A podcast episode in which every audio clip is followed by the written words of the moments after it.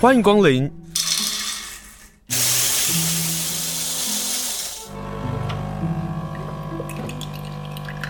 今天的盛情款待，请享用。我们第一个可以不要买，第二个我们可以去分辨它是真的假的。这些很多事情我们都可以做。那甚至在路上，或者是我们真的去逛街的时候，看到我们刚刚说的皮草的衣服啊，那些边饰，我都会跟他说：“哦，这些东西就是我们书上看到的。嗯”那他还会问我说：“那这个是假的吗？这个是真的吗？我是不是不要买之类的？”那我相信这一切就是已经达到一个很好的生命教育了。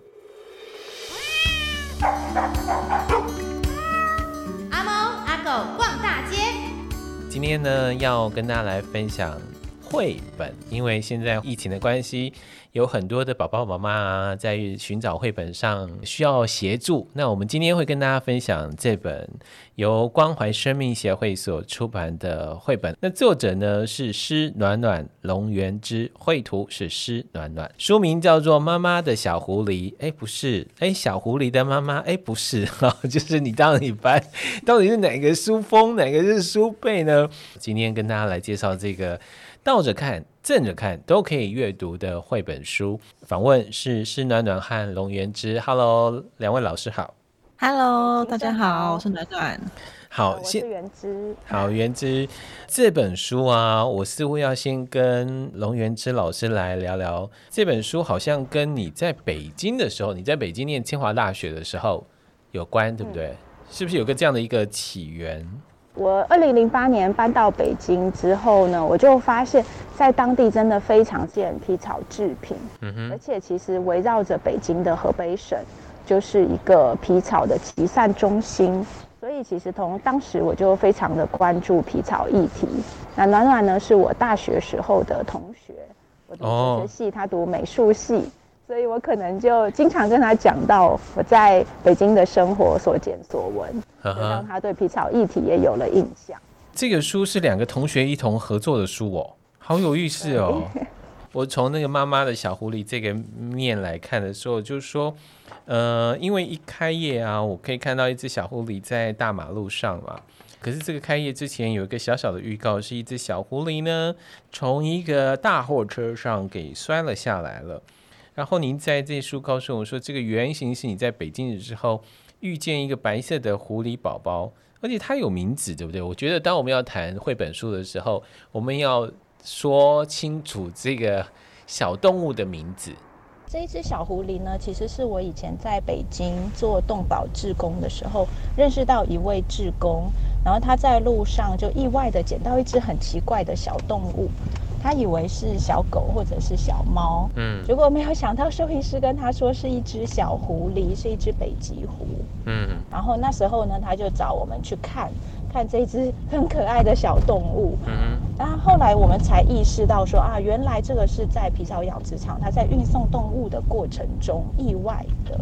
呃，就是说掉在路上，那真的就像是这本绘本所显示的，在一个车水马龙的路上，出现了一只非常幼小、可怜、无助的小狐狸，这样子。嗯，所以暖暖就听到这故事，就画了这个绘本。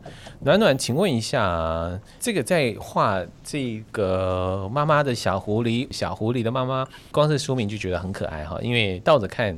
同样的字做了一个颠倒的排序，也就跟着有不同的故事的轴线出来。在画这个绘本的时候，你会先想到什么样的图像，然后进而开始创作？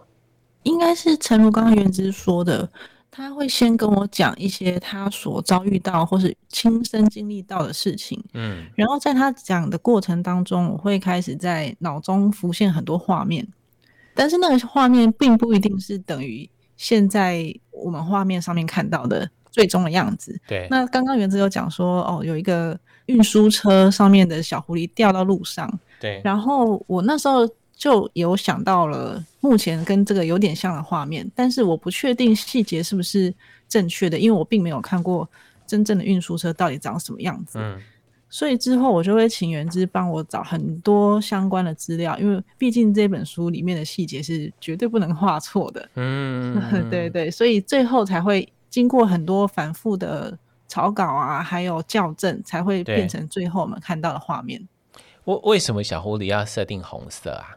哦，因为一般来说我们看到的狐狸可能是橘色或是褐色。对。那我想要让它在这个这个城市当中，嗯，更凸显出来，嗯，所以我觉得橘色跟褐色可能会被那个蓝色或是灰蒙蒙的颜色吃掉。嗯，所以我让它加强的，让它有一种很鲜血鲜红的这种概念。对。这是故意的，嗯，可是这个红色啊，倒有一些明朗，或者是有一些温暖的红色，因为红色的选择有各式各样的颜色，然后选择这个色系一定还会有一些的方法哦。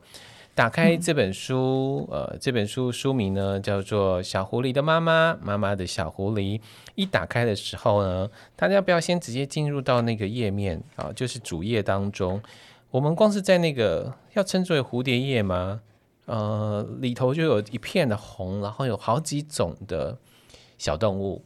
我想你们把这个小动物给放进去，也代表了这些小动物上面所看到的几个可爱的小动物，包括兔子啦、雕啦，呃，还有一些我不认识的哈，待会要请你们介绍一下，他们都有可能变成皮草，对不对？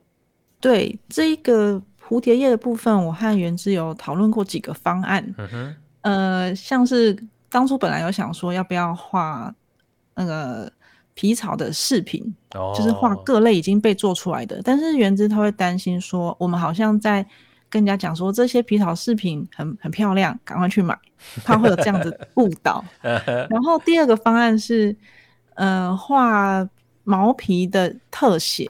嗯，就是毛的特写，但是我的想法是觉得，如果是画毛皮的特写，好像有点不够力量。嗯。我们只是觉得，哦，它就是皮草，因为我们在封面的时候，也许已经知道它是一个这样的绘本。那蝴蝶叶我们还可以做什么样的呈现？也许用嗯毛的特写，好像有点淡薄了一点。嗯哼。后来我们想了蛮多方法的，那这这这个最终的呈现就是所有。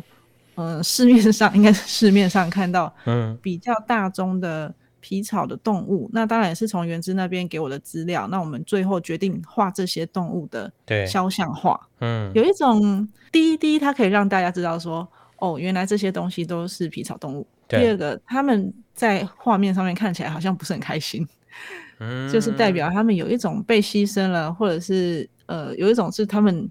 说遗照好像有点不好，但是就是他们的肖像画，嗯，对。然后我又故意用了红色的背景，对，对，让大家会觉得它好像不是一个很欢喜的画面。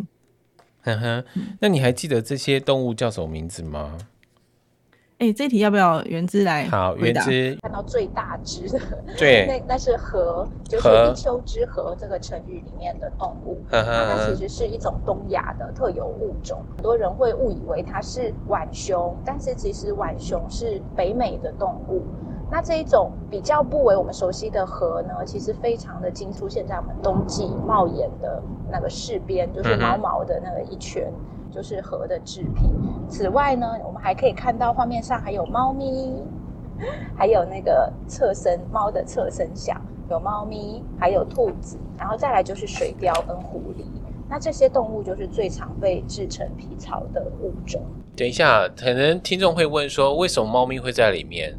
呃，因为其实猫咪也有着长长的毛发呀，然后特别是在北方的猫咪，它们经常是长毛猫。哦，那在中国呢，虽然并没有这种所谓猫咪的皮草养殖场，但是每年在冬天，在很多的社区都有所谓的捕猫人，他们会用各式各样的方法把猫咪捉了之后，集中的运输到一些地方进行屠宰。那猫肉呢会被人们吃掉，猫的皮草会出现在人们的身上，而且其实就连在台北。包括我自己在内，还有一些记者朋友也发现，其实，在我们的身边就有着一些人会穿着猫皮草的背心。所以，呃，你告诉了我们说，在现在我们看到的讨论皮草的时候，猫咪就是我们身边常会看到或者在街上看到的街猫，它们在某些的区域、某些的国家，它们真的会变成皮草哦。是的，没错，猫狗。呃，还有包括像兔子这一些常见的伴侣动物，都是经常被制成皮草的。嗯。但是因为整个制作皮草的过程中，它可能 DNA 会受到破坏，所以其实呃有的时候，即使我们有这个，我们很确信是动物皮草的制品，甚至是特定物种的皮草制品，我们送去实验室检测，也不见得就真的能够确定它是什么样的物种。嗯。但是，也就是希望让大家能够特别透过这本书《小狐狸的妈妈》，妈妈的小狐狸呢，来关心一下这些拥有美丽而且可爱的毛皮的这些动物哦。那请教一下暖暖，暖暖，呃，我们在阅读的时候，我们刚刚说到的，打开我们从妈妈的小狐狸这一面呢，开始阅读起的时候，我们就看到一只小狐狸，噗噗噗，从车上给跌落下来了。它就在繁忙的十字路口中犹豫、害怕着。在这样的一个画面当中，大家可以先想象哦，就是我们打开了绘本，我们会看到熙来人往的车子跟人。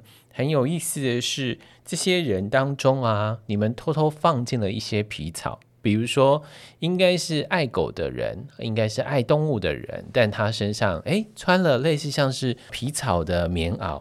又或者是骑机车的人，或者是走在路上的人，他脖子上围的可能也是皮草。这个小小的放入，我想也是暖暖跟龙源之老师呃给放进去，希望提醒我们。然后等到第二页的时候，再把这些画面或者这些小件放大，那在这个领受上就更强烈了。暖暖，你是刻意把这个给设计进来的吗？哎，没错，嗯、因为我觉得大部分的人，包括我自己在内，在在接触这个议题，甚至有些人甚至不知道皮草到底是什么，所以大家可能会不自不自觉，或是不小心的买到了皮草的制品。嗯、那其实我们前阵子像冬天嘛，天气比较冷，对，那大家就是都会拿出厚重的衣物穿上去保暖。那就像刚刚有提到了，就是。那个帽子的边缘啊，还有甚至一些小小球、毛球的制品，这些都是皮草制品。嗯、那大部分人都是不知道的嘛。我们可能都觉得那是假的啊。对对对，嗯、我连我自己也是，当初在接触这个议题的时候，我也是非常惊讶，而且我肯定买过。嗯、对，那我就想要透过这一点点在画面上的小小的暗示。呃，让观众、读者可以发现到说，哎，这些难道也是吗？他在心里面可能会埋下一个小种子。那他在看到后面的时候，才会渐渐的发现，哎，好像怎么一直出现这些？难道都是吗？嗯。那整本书的前后有一些呃简单的文字导读。那他看完之后，也许也会发现，哎呀，原来我也是不小心买到了这些东西。嗯。那我只想要让嗯、呃、读者他可以意识到说，哦，那其实我们可以不要买。那就可以减少这些动物被杀害的机会。嗯，对。可是我们刚刚讲到第一页、第二页，来到第三页的时候啊，皮草等于美丽。嗯、透过百货公司的橱窗，有这样的一个既定印象。是呃，如果妈妈或者爸爸在带孩子阅读说，碰到了那个美丽的百货公司橱窗的话。怎么怎么怎么说啊？说就就是就让孩子自己发现说哦，橱窗上面有一个皮草的包包，有美丽的皮草大衣，然后还有呃漂亮的皮草的高跟鞋。但是这样的一个呃陈设，其实也透过这个画，透过暖暖的画，透过龙源之的文字，呃，让大家能够感受。他们不应该只是挂在橱窗美丽的呈现，他们应该可能就像是马路上的这只小狐狸，它应该是活蹦乱跳、有生命力的，有这样的一个对比吧？对，没错。嗯，那时候在画第三页，就是有一个美丽的皮草橱窗的那一页。嗯，我其实是做了非常非常多的设定。哦，嗯、呃，那个橱窗它有一个主题叫做狐狸森林。哦，就是他到那在那个橱窗里面，所有出现的呃假山假水、嗯、假树假花，都是在嗯、呃、我们看到绘本中间那一页，就是整个故事高潮的部分会出现的，几乎是同样的物种。嗯，那其实橱窗的设计就是我们人类来做一个装饰的东西，它里面的东西绝大部分都会是假的。对。可能是塑胶制品啊，假山假水，我刚刚说的那些，我们人类呢，在那个橱窗里面布置了一个很漂亮、很精美的假的森林，我们想象成是动物在里面悠游自在的样子。可是很讽刺的，在那个森林里面，并没有一只是真的生物。嗯，可怜的是，唯一的真的东西却是那些皮草上面的毛料，那些就是唯一真的东西。哦、好，那刚刚呃，主持人你刚刚问到说要怎么跟孩子解释这一切？对啊，因为我本身妈妈可能觉得哦，这题目好严肃哦，是，我们要先帮妈妈打一个预防针啊。对。因为我本身有一个五岁的女儿哦，那她在阅读这本书的时候，嗯、其实刚开始有一点害怕，因为其实，在故事当中有一些母母子分离的情节。有，那对一个五岁的呃小朋友来说，会觉得啊，怎么可以妈妈要离开我了这样子？嗯哼，对。那对那个五岁孩子来说，他刚开始会有一点吓到。可是我不断的告诉他，不断告诉他说，哎，为什么？那你觉得他为什么会？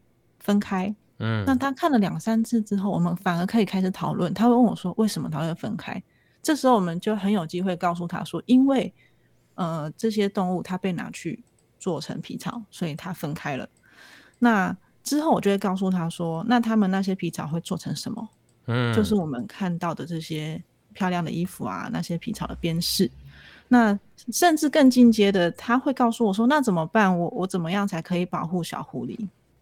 我就可以告诉他说，嗯、我们第一个可以不要买，第二个我们可以去分辨它是真的假的。这些很多事情我们都可以做。对，那甚至在路上，或者是我们真的去逛街的时候，看到，嗯，我们刚刚说的皮草的衣服啊，那些边饰，我都会跟他说，哦，这些东西就是我们书上看到的。嗯、那他还会问我说，那这个是假的吗？这个是真的吗？我是不是不要买之类的？那我相信这一切就是已经达到一个很好的生命教育了。嗯，也就是，绘本它最重要的是让孩子思考，然后增加呃孩子跟爸爸妈妈之间那个互动。那我们今天呢，跟大家介绍就这个绘本，从正面看、背面看，从背面看到正面看都可以翻阅的这本绘本，叫做《妈妈的小狐狸》，小狐狸的妈妈。连线访问的是这本书的文字施暖暖、龙元之，那图呢是施暖暖所绘的。那施暖暖呢，刚刚有跟我分享小小的小朋友呢，在阅读这书上有很多的互动。呃，原之，请教一下，为什么这个我们有一个双封面这样子？对。以及书名为什么要这样子取？那其实呢，我是想要凸显动物之间他们的社会关系、他们的亲子关系之间的连结性。因为我常常我们想到动物保护的时候，我们可能就想到的是，哎，要杀动物啊，或者是动物在笼子里面很可怜等等。但是其实我觉得还有一个很重要的，就是其实每一个动物生命，它跟它的家人，它跟它的朋友，它跟它的社会关系。都是有所连结的，所以当我过去在访问这些养殖场的时候，我就会发现，其实当海动物的孩子被迫要离开他们母亲的时候，他们彼此是非常的痛苦，他们会几天几夜的不停的叫，然后想要冲出那个笼子或者是栅栏去寻找对方。对，那这种情况不只是出现在像我们的主人公是狐狸身上，包括像是乳牛。或者说是海豚，嗯，对，等等，就非常多的物种上，我们都可以观察到这个现象。所以，其实我们想要透过这样子的书名，强调说，小狐狸它是有妈妈的，妈妈它是有宝宝。嗯哼，彼此之后，其实他们的生命就不再完整了。对，是有这样的一个设计。哦，完整。好，我不能剧透太多，因为书翻着翻着呢，跟这两个字 有关哈。好，这个书很好玩啊，是比如说我们是从妈妈的小狐狸这一面开始读起，然后我们可以看到小狐狸在寻找他的妈妈，因为他从车掉落之后呢，他一心一意只想要找到妈妈，呃，然后他就看到一个骑脚踏车的男生，然后背后他的外套的背面呢，就看到一个狐狸的样子，他就觉得哎，呃，追着他呢可以找到他的妈妈，然后。这个图呢，就会一直看到这个小狐狸说：“妈妈，你在哪里？我好想你。”到了中间这一段的时候，彼此的想念透过小小的河水、呃小湖、小潭，我们看到了妈妈跟这个小狐狸相会的画面。再转过来的时候，这个绘本必须要转过来耶。然后我们就看到是这个妈妈好像也面对了一些危险，对不对？原之，呃，是的，呃，我们哎，我是不是也不能剧透太多？呃 在小狐狸这边呢，其实小狐狸是一个城市历险记，然后最终走回到乡村。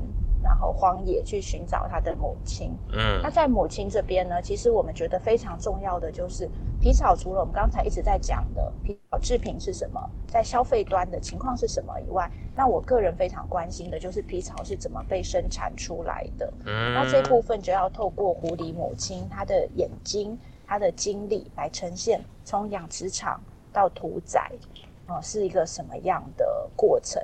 那当然，这个尺度上，其实我跟暖暖也讨论了很多，就是不能够过于血腥或者是真实。对啊，对，所以这一点就是家长其实可以呃放心的阅读，跟小朋友一起来讨论。嗯哼，我既然讲到了，最关心的是在于皮草是怎么产生出来的，我们来谈谈这个严肃的话题吧。这也是我相信你们想出小狐狸的妈妈，妈妈的小狐狸想要谈的，就是。不只是我们，因为有人想要拥有这些皮草，然后让这些小动物的家庭给分裂了，而其中这人工繁育的狐狸这个一些小动物所身处的环境，透过这个绘本也小小的透露了，对不对？是的，呃，其实皮草动物呢，虽然它们都是野生动物，但是其实它们绝大多数都是被关在养殖场小小的铁笼里。这样子被养大的，嗯、那这些动物其实它们大多数是夜行性的动物，而且它们并没有被驯化，也就是说，它们在小小的铁笼里，它们很多自然的天性，比如说，它们不想要彼此靠得这么近，然后不想要离人这么近，哦、然后它们想要在地上挖洞，然后它们需要跳跃，就这些行为其实都没有办法得到满足。那那样的铁笼其实就像是那种很小很小的狗笼一样。其实是完全没有办法满足他们所需要的动物福利，这其实是养殖场最大也无法克服的一个问题。嗯，那有一些国家，比如说像是德国，德国并不是禁止皮草养殖，而是他们提高了呃皮草养殖场里的动物福利。比如说水貂，它既然叫水貂，它就是亲水性很强的动物。那养殖场必须要提供他们游泳池，那这么高的标准就使得养殖场他们是没有办法配合，于是呢，就这样的一个产业就呃逐渐的萎缩，然后就消失了，嗯，是这个样子，嗯，所以人工繁育的这个过程啊，刚刚。透过龙岩之所说，大家可以同理的去看待，比如说我们现在面对了 COVID-19 的疫情，我们可能必须要被隔离，我们必须要留在房间，然后没办法走出去。但你还有很多的事情想做，那个心情的焦虑或是难受，同样的，在这些呃将来会变成皮草的小动物被关在小小的笼子，还必须跟人呃跟这些其他动物全挤在一起的时候。尤其现在在疫情下啊，你希望人跟人之间能够保持一个距离，那个心呐、在阅读小狐狸的妈妈妈妈的小狐狸，我相信那个感受是更高的哦。呃，我请教一个问题是，比如说这个绘本放在台湾，可能因为我们在气候上的不一样，我们对于皮草的认识好像比较少一点，或者觉得。呃，反皮草跟我们好像没有那么的强烈的关系，是如此吗？龙元之老师，我觉得情况正好是相反哦。嗯，怎么说？因为，因为其实我发现全世界使用皮草的趋势，其实跟台湾是一样的。嗯，也就是说，这些皮草制品并不是被制成大衣，而是像我们刚刚所说的是背包上的挂饰，或者冬季外套上一圈毛毛的仪式。然后这样的一个用量呢，其实在全球导致了每年有数千万只貂、狐还有河，就光是这三种物种哦，每年就有数千万只因为被做成皮草制品而死。那除此之外，还有一些制品，其实我们可能想象都想不到，就是像假睫毛啊，很多那个假睫毛其实是水貂皮草做成的啊。我觉得现在 现在大家现在扎眼睛都觉得什么？我现在扎的就是水貂，对对对对对。可是为什么我们都不知道啊？为为什么？为什么？为什么？我想，其实呃，有些人觉得皮草一直是一个很冷门的话题，然后或者说会觉得，哎，台湾很热，而且台湾没有皮草动物的养殖场，所以似乎就不太需要考虑这个问题。但是其实，呃，当我深入的去研究皮草议题的时候，我会发现其实跟台湾民众的生活是息息相关。就比方说，根据台湾动物社会研究会的统计，大概台湾每年要消费二十五万只的皮草动物的制品。嗯，而且更可怕的是，这些制品上面其实多半都残留有重金属，甚至是一些致癌或者会导致过敏的物质。哦，而且在这一次的疫情之中，我们也发现，除了人类以外，也感染了这 COVID-19 的，就是水貂。嗯，目前是全世界已经有十二个国家的皮草养殖场里面发现水貂同样感染了这个新冠病毒。对，而且呢，在水貂身上变异的病毒又反过来传染传播给人类。嗯，这也就是为什么像丹麦，他们就扑杀了一千多万头好多，非常多，非常多，对。对，所以其实我觉得这个议题是非常值得大家关注的。嗯、那从消费者做起，我们首先就是可以，比如说，呃，不要把水貂的 皮草接在你的眼睛、睫毛上。那比如说，你可以不要购买这些毛茸茸的食品。嗯，不会看到它的商品标示吧？就是比如说，即使是包包的挂饰，好了，那个毛茸茸、圆圆的这个小球，它应该也不会写说它是个来自什么样的动物的皮草吧？对，这也是一个非常严重的问题。嗯，尤其是当我在比如说台北的西门町，我去访问这一些店员，说：“哎，你们这个毛茸茸的是什么做的啊？”他们听我这样子问，一般就说：“啊，假的，假的，这个不是，不是来自动物。”对，但是其实只有一种检测方式可以确实，但是其实只有一种检测，就是燃烧法，就是用燃烧的，你就知道是不是动物性蛋白质。你是说会有那种动物性蛋白质在经过燃烧之后那个臭味？对，会有那种臭味。然后燃烧过后的那个焦掉的东西，用手一拨或者一压，就会变成粉末。其实皮草就像人的头发一样，就是这个成分是一样的。对，但是因为我们不可能在商店里做这个检测嘛，所以其实我自己觉得最好的方式就是都不要购买。嗯，我很怕你说最好的方法呢，我们就是烧一烧，那就会产生很多法律上的问题。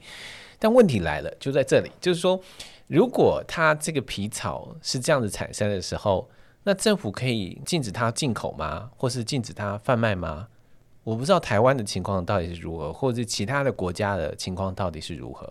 呃，目前其实关于全世界零皮草的趋势分成很多种。嗯、那其实，在欧洲应该是已经有呃大概十四到十六个国家，有包括英国、包括捷克，以及最近是意大利、法国等等，都已经全面禁止了皮草动物的养殖。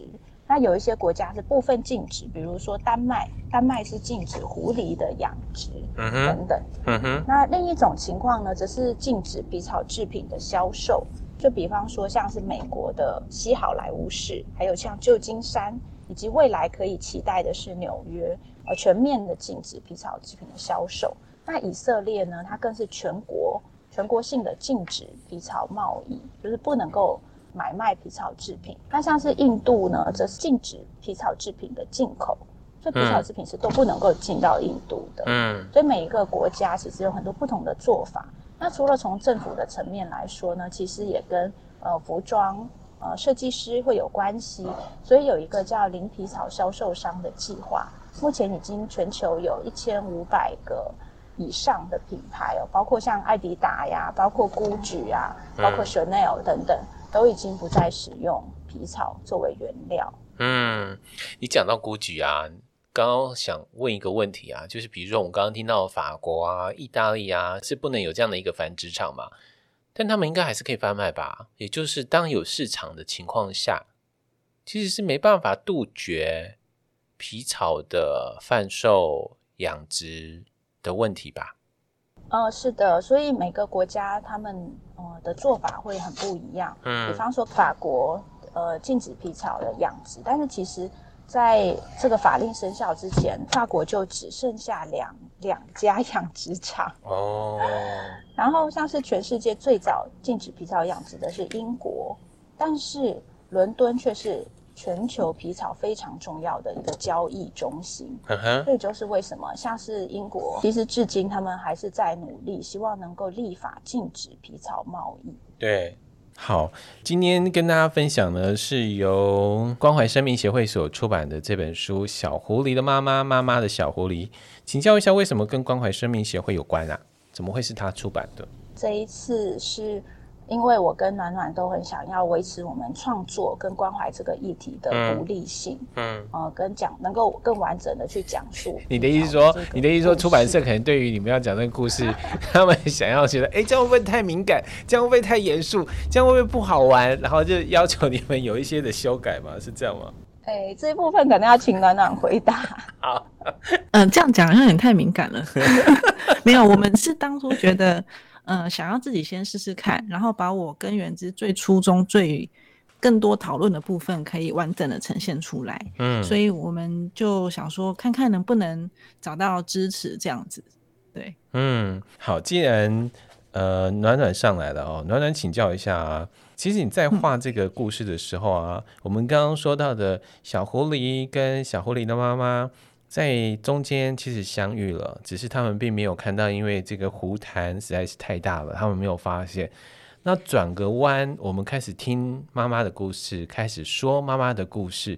在这样的一个场景的转换下，你有做什么样的准备，或者是觉得这样的转变有困难吗？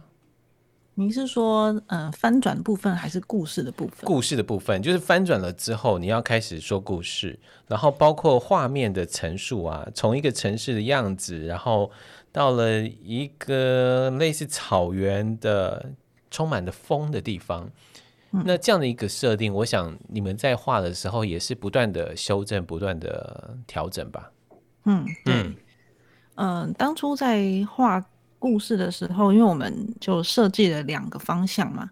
那刚刚提到说，一边是城市，一边是草原，要如何把它们做一个比较好的接接轨？嗯，呃，其实，在看这两个故事的末端，就是快接近中间部分，呃，中间页的地方的时候的前两三页，就可以发现，其实他们两个小狐狸或是狐狸妈妈，他们在。呃，前进的背景已经开始有所连接了。哎、欸，真的耶！大家可以翻翻这个绘本，嗯，是。然后包括色调也是开始慢慢的有所转变。对，呃，并没有我们在画面中并没有明确用文字告诉人家说，哦，我们现在进到森林喽，不是这样子。嗯、那可是我们会透过呃场景的转移，还有呃颜色的转换，让观众可以渐渐的、渐渐的走到。中间页，然后并且开始有一点心理准备说，说哦，也许他们之后会发生我们呃，就是有意想不到的事情，不能剧透。嗯哼，那对，所以在前几页的部分就已经开始在做这样的铺陈了。嗯，好，今天非常谢谢施暖暖跟龙元之跟我们来分享，是由关怀生命协会所出版的这本书哦，《小狐狸的妈妈，妈妈的小狐狸》。我们不能剧透太多，我们希望妈妈们带着你们家的小狐狸一头来阅读这本书，里面一定会有。小朋友发现的一些小地方，里面也有小朋友满满的疑问。但这满满的疑问，这本书也有很好的设计，就是前后都有作者两个人想要跟大家说的话。希望大家能够看一看小狐狸的妈妈，妈妈的小狐狸，去发现我们以为那是假的毛球，可能是来自真的是动物的皮毛。那他们怎么来的？他们在这个路上啊，在捕捉之后，他们所身处的环境又到底是什么？作为人类的我们，要共同面对这个问题。今天非常谢谢龙元之老师，还有施暖暖，谢谢你们，谢谢，谢谢，谢谢，谢谢青盛。